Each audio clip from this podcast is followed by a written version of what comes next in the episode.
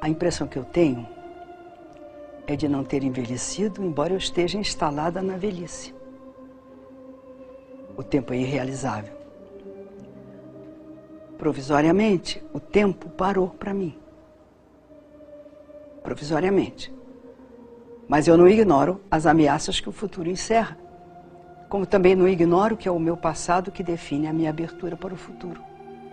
O meu passado é a referência que me projeta e que eu devo ultrapassar.